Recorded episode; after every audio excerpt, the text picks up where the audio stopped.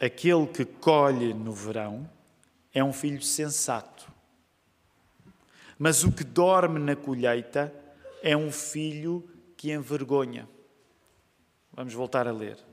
Aquele que colhe no verão é um filho sensato, mas o que dorme na colheita é um filho que envergonha. A mensagem que vos quero pregar nesta manhã, queridos irmãos, chama-se Quando transpirar no verão é glorioso. Quando transpirar no verão é glorioso. Calha bem nestes dias, porque que eu me lembro, em 2022, estes estão a ser os dias mais quentes aqui em Portugal. Um, e de um modo geral, ninguém gosta muito de transpirar eh, durante o verão. Mas com a Bíblia aberta no livro de Provérbios, eh, eu quero partilhar convosco que aquilo que nós evitamos transpirar no verão pode ser uma experiência concreta de amor. Vamos compreender de que modo é que a Bíblia nos dá aqui um modelo abençoado de transpirar no verão. Para ser realmente abençoado, tem de estar ligado a Jesus. E por isso, a mensagem que eu vos quero pregar é falar na maneira bíblica, gloriosa, de transpirar no verão e como ela se consolida em Jesus. E nós, nesta hora, vamos ainda orar uma vez mais para pedir que esta mensagem satisfaça a nossa necessidade de Deus, porque todos nós temos necessidade de Deus nesta manhã. E é por isso que vamos invocar o nome de Jesus e pedir-lhe isto enquanto igreja em oração. Vamos orar.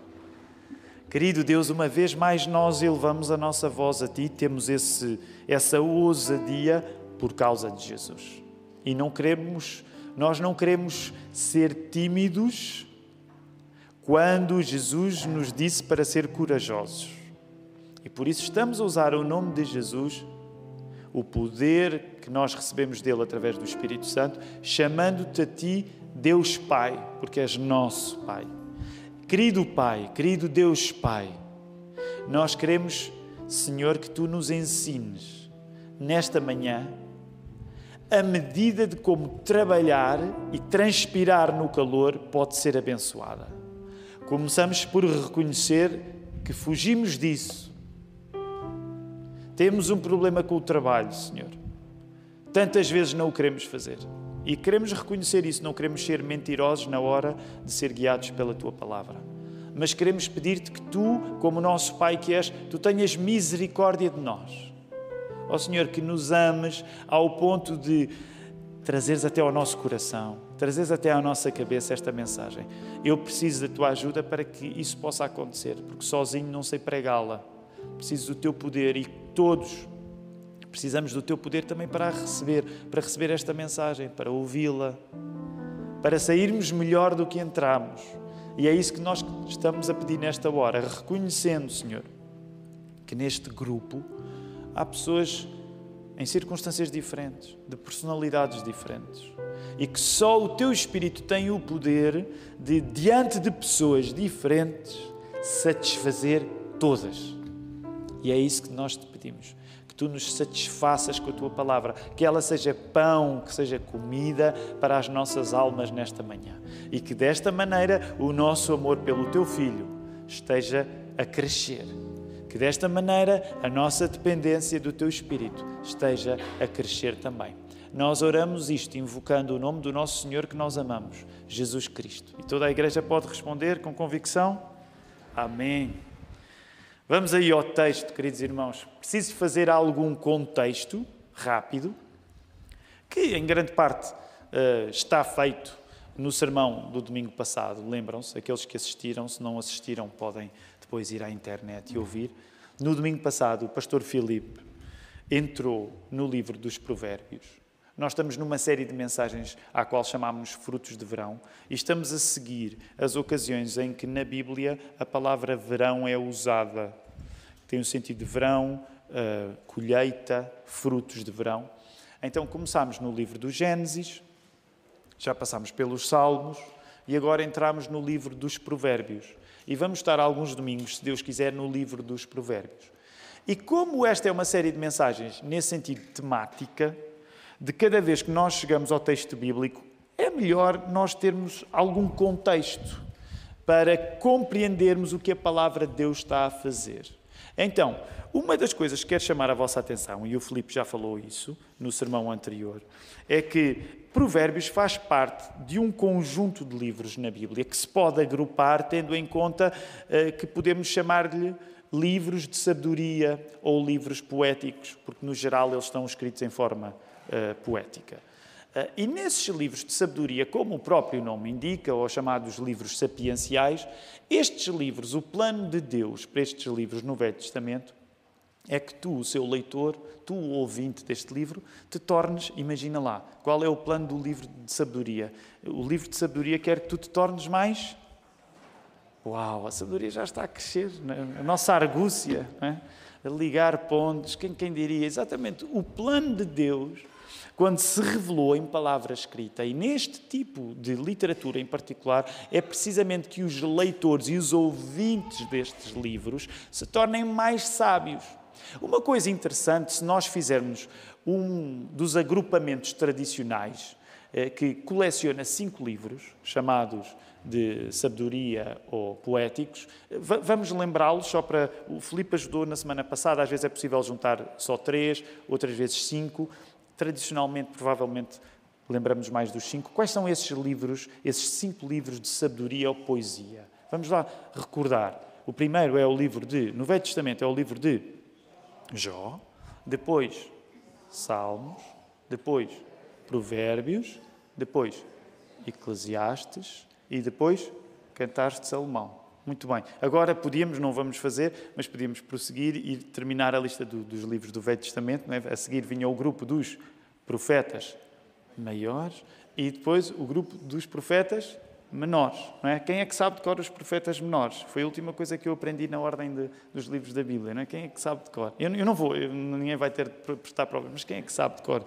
Quem é que sabe de cor os livros todos da Bíblia? Hã? Hã? Ih, que igreja, que igreja é esta? Há muita gente temos que catequizar ainda, não é? Então, mas voltando aqui ao livro da sabedoria, aos livros da sabedoria, uma das coisas interessantes é que, havendo um projeto destes livros para te tornarem mais sábio, estes cinco livros são livros diferentes entre si. Eles não participam deste processo de sabedoria de uma maneira igual.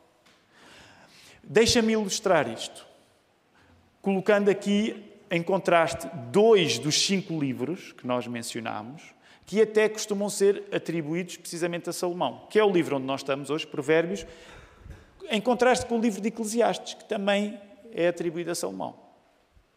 Uma coisa curiosa, quando tu lês o livro dos Provérbios, é que de um modo geral, de um modo geral, o livro dos Provérbios uh, quer que tu sejas sábio, naturalmente, e para te mostrar a sabedoria que tu deves ter, que tu deves ser, geralmente ela é apresentada de um modo simples, simplificado.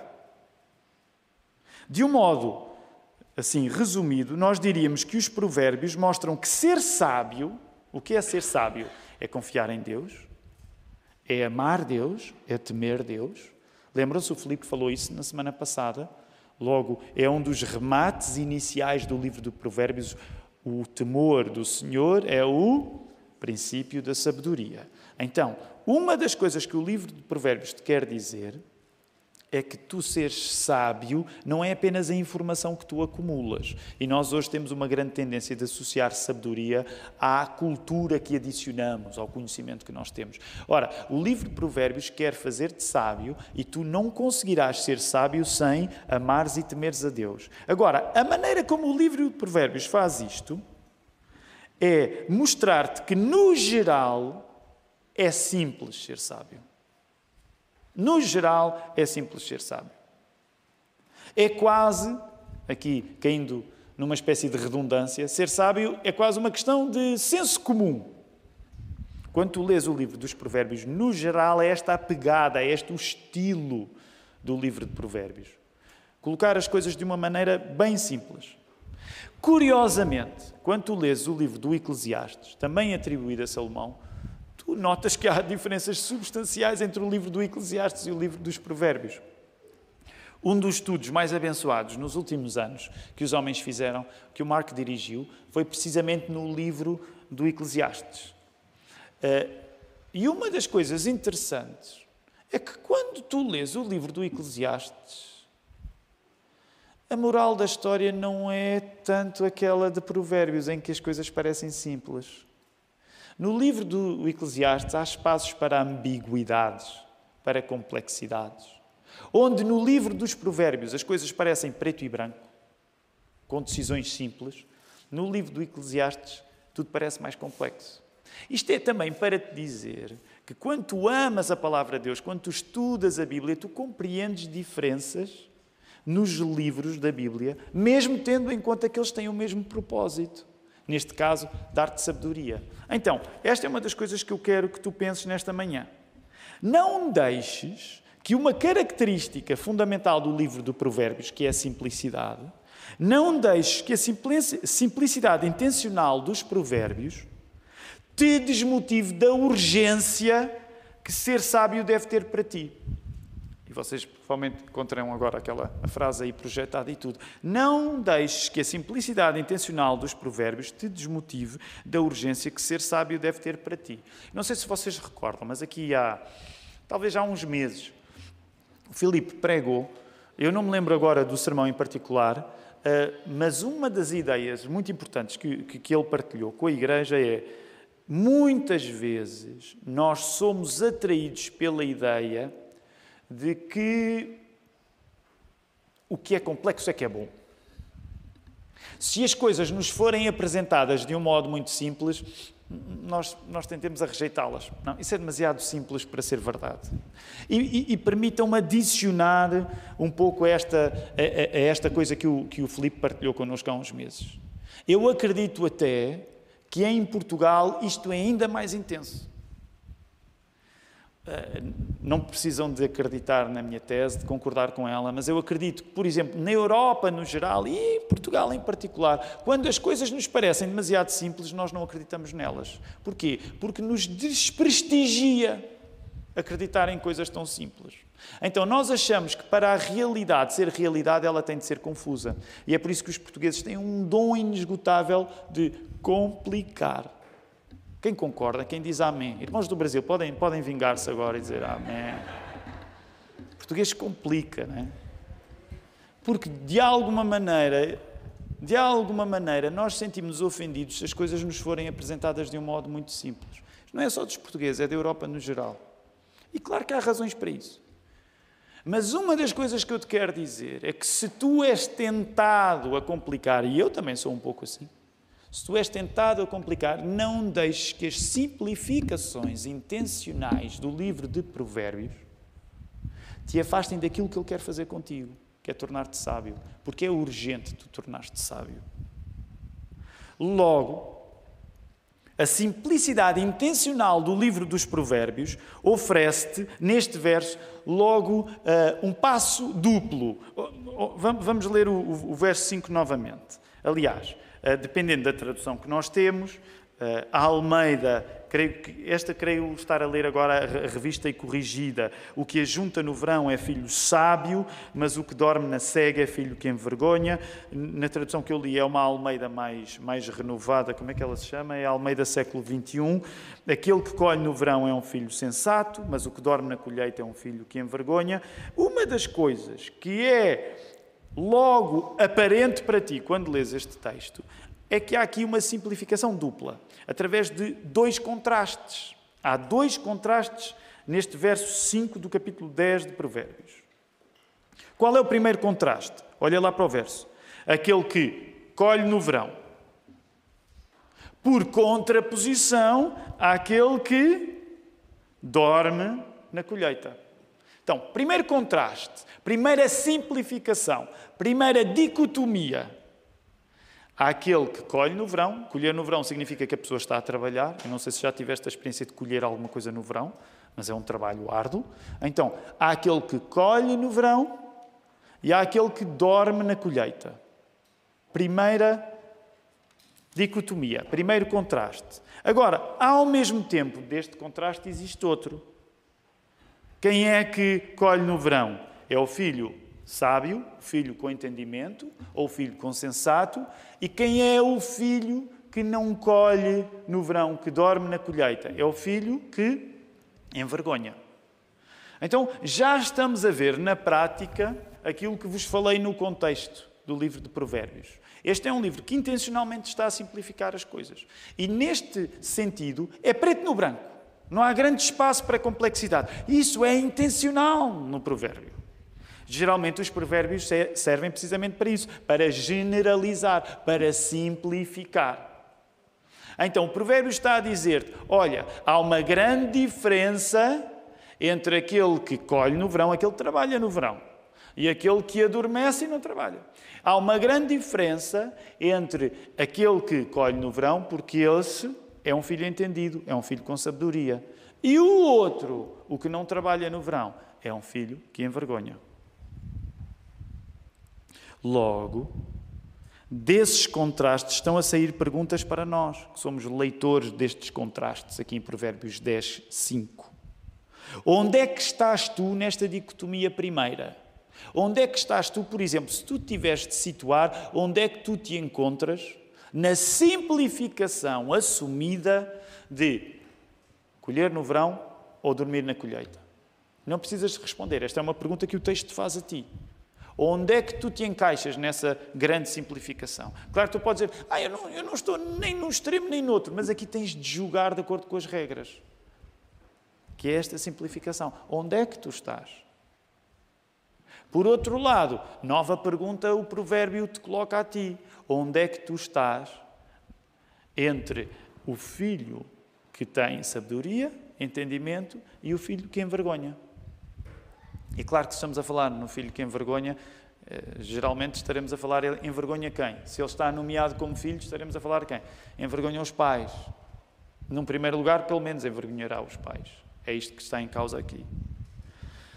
Repara, estes contrastes radicais entre trabalhar e não trabalhar, entre dar orgulho aos nossos pais ou envergonhá-los, contrastes radicais. Estes contrastes radicais entre trabalhar e não trabalhar, dar orgulho aos pais e não dar orgulho aos pais, ou envergonhar os pais, são o plano que o texto bíblico tem para suscitar sabedoria em ti nesta manhã.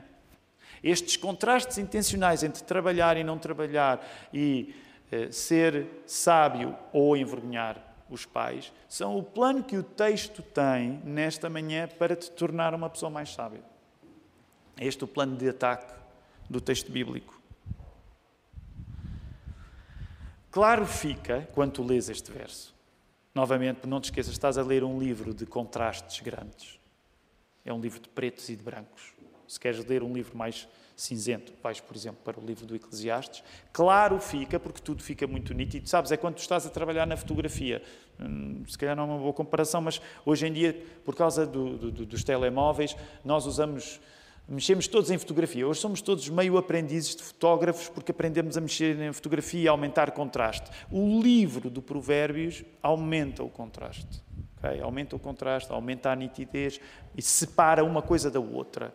O livro do Eclesiastes, por exemplo, eh, é quando tu diminuis o contraste e as cores começam, de certa maneira, a ficar tudo embrulhado uma coisa na outra. É?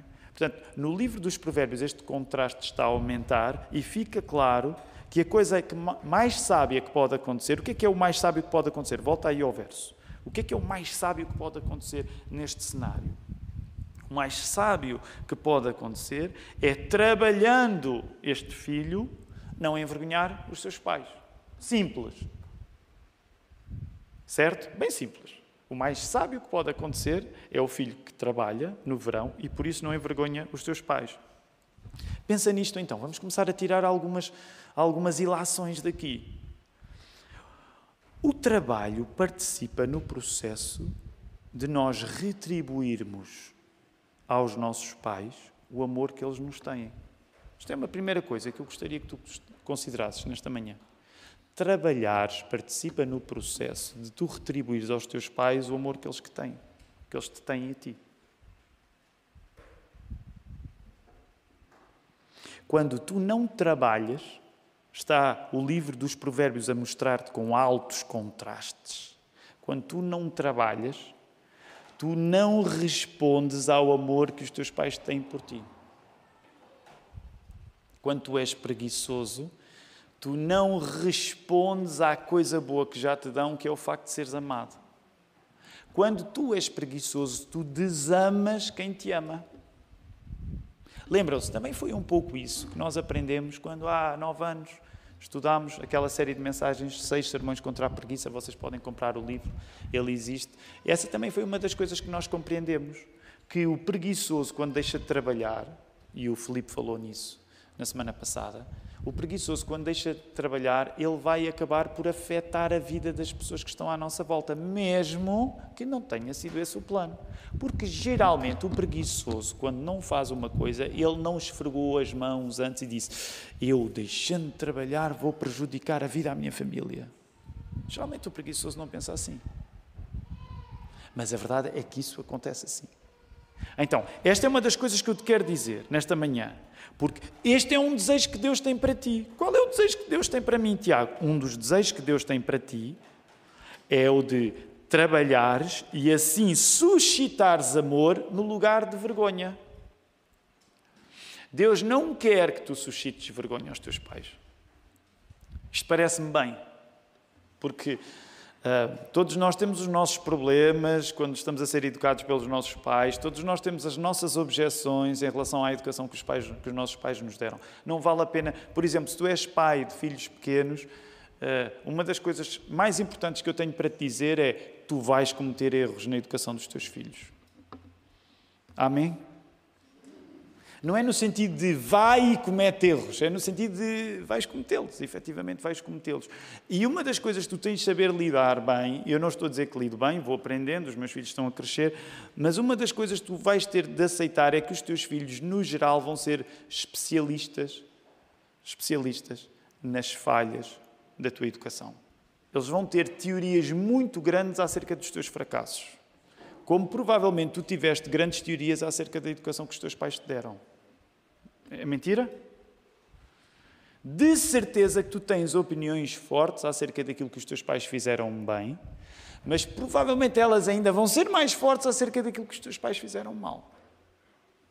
Portanto, todos nós reconhecemos nesta área da educação que é uma área tão uh, susceptível que não é nada difícil que, amando o filho, os seus pais, e amando os pais, os seus filhos, possa muitas vezes haver uma relação de prazer, mas também, infelizmente, uma relação de vergonha. Por exemplo, aqueles que são pais sabem que se há coisa que muitas vezes nos sobressalta ou nos assusta, é o risco de nós fazermos alguma coisa que envergonhe os nossos filhos.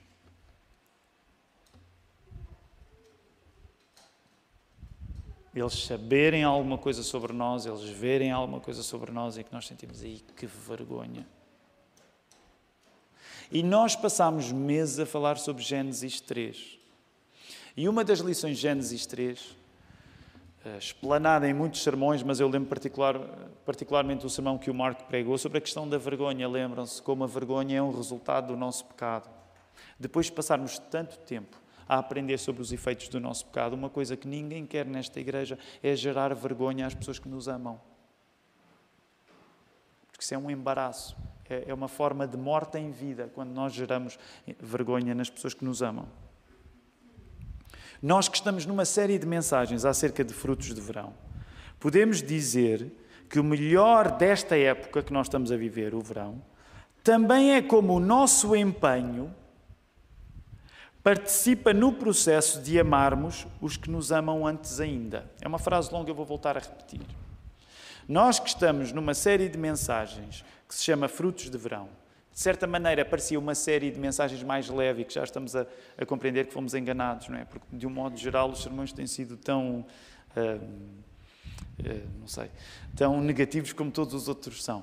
Mas uma das coisas que eu te quero dizer é, colocando as coisas pela positiva, colocando as coisas pela positiva, uma das coisas que eu te quero convidar a provar durante este verão é saberes que o teu empenho, também nesta época, época que geralmente nós associamos às férias, mais do que ao trabalho, mas é que o teu empenho nesta época é parte de tu amares quem te ama. Quando nós somos preguiçosos, nós desamamos as pessoas que cuidam de nós.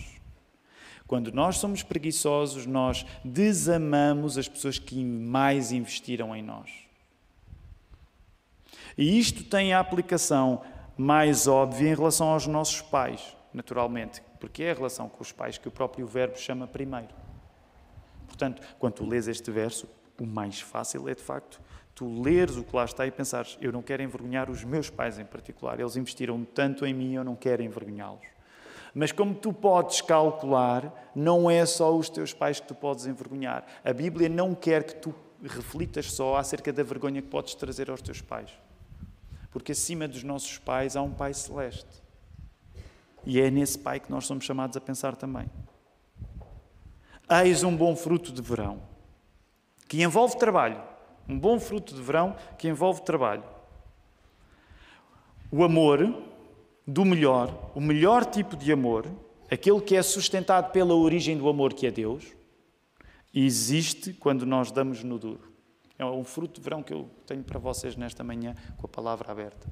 O amor do bom, que é aquele que está ligado à origem do amor, porque Deus é amor, diz-nos a palavra. Amor do bom existe quando tu dás no duro. Se tu não dás no duro, se tu não te esforças, é improvável que consigas amar como deve ser. Também é vindos daqui, já, já, estão a ver onde é que a conversa vai terminar, porque todas as conversas nesta igreja têm de terminar em Jesus. Se eu pregasse este sermão até aqui e aqui terminasse, eu podia até ter dito algumas coisas que tu achas interessantes, mas seria drasticamente incompleto. Porque nós não somos uma comunidade que se junta para avaliar quem trabalha mais. E para ver quem trabalha mais e. Palmas para ti. Nós não estamos numa competição para ver quem trabalha mais. O objetivo último desta mensagem não é apenas chamar a pessoa ao trabalho. Apesar disso, dever ser um dos frutos desta mensagem também. Mas o propósito desta mensagem não é tornar-te mais trabalhador ou impedir que tu envergonhes os teus pais. Não. Vindos deste texto bíblico, nós compreendemos melhor aquilo que esteve a acontecer na vida de Jesus. E paradoxalmente, pensamos na vida recordando a morte, a cruz em particular. O que é a cruz de Jesus? Eu vou dizer-te o que é a cruz de Jesus com base em Provérbios 10, 10 5. A cruz é a materialização de Provérbios 10, 5. A cruz é o trabalho mais sofrido de todos. A, a, a, colheita de verão mais pesada que tu podes imaginar. A cruz é a colheita de verão mais pesada que tu podes imaginar tornar-se não aquilo que envergonha os pais, mas a cruz é o trabalho mais empenhado de todos de Jesus, que ao invés de envergonhar o seu pai, lhe dá santo orgulho e brio. Lembras-te das ocasiões que os evangelhos mencionam? Deus a dizer coisas como: Este é o meu filho em quem eu me comprazo. Eu tenho orgulho no meu filho. A cruz é o auge disto tudo. E deixa-me comparar. O exemplo que eu te vou dar empalidece, mas pode-te ajudar. Aqueles que são pais sabem disto. Quando os nossos filhos nos dão uma razão de orgulho, não há muita coisa melhor na nossa vida do que os momentos em que os nossos filhos nos dão um motivo de orgulho. E a cruz é precisamente isto a acontecer. O pior, pior no sentido do trabalho mais duro de todos, em vez de envergonhar o Pai, ele dá glória ao Pai. Ele dá todo o respeito para Deus Pai. E Cristo, ao fazer o trabalho mais duro de todos, a colheita de verão mais difícil de todas, ele dá o respeito todo ao Pai. O Pai enche-se de santo orgulho no Filho e, por causa disso, o próprio Filho é glorificado. Lembras-te o primeiro sermão pregado em 2022? E não é casual que em outros sermões eu vos falo do primeiro sermão porque eu vos disse que uma das coisas que queria que ao longo de todo o ano acontecesse com base nesse primeiro sermão em 2022 é que tu te recordasses que tu foste feito para a glória de Deus. Isso significa que, pelo facto de Jesus ter vivido, morrido e ressuscitado, isso glorifica-o de uma maneira que atinge pecadores como nós. E que nós, por causa disso, nos devemos deslumbrar em Jesus. Foi uma das coisas que eu partilhei contigo no primeiro sermão deste ano. Eu disse: Eu quero que 2022 seja um ano em que tu te deslumbras mais em Jesus. E é isso, uma vez mais, que está aqui em causa neste texto. Tu olhes para Jesus e tu fiques deslumbrado e digas: Uau, como é que é possível que uma coisa que só parecia má, a cruz, possa dar glórias a Deus e eu, que sou preguiçoso, ser incluído nesse circuito de glória? Porque é isso que está aqui a acontecer. A glória de Cristo é Ele ser o Filho sábio que não usou o verão como pretexto de não se esforçar, mas pelo contrário, trazer todo o respeito para Deus e nisso salvar pecadores facilmente tão preguiçosos como nós. Vou voltar a repetir. A glória de Cristo é Ele ser o Filho sábio que não usou a dureza do trabalho do verão como um pretexto de não se esforçar, mas pelo contrário, no seu sacrifício, na sua doação dele mesmo, ele envia todo o respeito para Deus Pai. E nisso ele é glorificado e na glória de Jesus nós somos convidados a integrar esse circuito. Mesmo que sejamos preguiçosos, mesmo que não queiramos trabalhar, porque somos perdoados por Deus. Cristo mostrou que há um modo glorioso de transpirar durante o verão. Há maneiras gloriosas de transpirar durante o verão que correspondem a trabalhos que, sendo difíceis, sendo indesejáveis, dizem respeito ao amor que nós recebemos e que queremos retribuir. Portanto, ao terminar esta mensagem, eu não sei como é que vai ser a tua semana. Alguns sei. Alguns vão regressar a férias. Nada de errado nós acreditamos no valor sagrado do descanso. Alguns vão regressar ao trabalho. Independentemente de tu teres uma próxima semana, se Deus quiser, que seja de descanso ou que seja de trabalho, o voto que eu faço é que tu olhes para o sacrifício de Jesus e que nesse mesmo sacrifício sejas levantado para te esforçar em todas as coisas e olhares para a dureza da colheita de verão, não como uma coisa que tu fazes para provar aos outros que és melhor do que eles, ou não como uma coisa que tu preferes não fazer e assim livraste. Não, uma oportunidade de tu amares quem já te ama. Que o trabalho seja para ti aquilo que Deus planeou que ele fosse, uma resposta ao amor que já recebes. E é por isso que também quero convidar todos, podemos ficar de pé e responder em louvor porque só em louvor é que nós podemos responder a uma glória destas.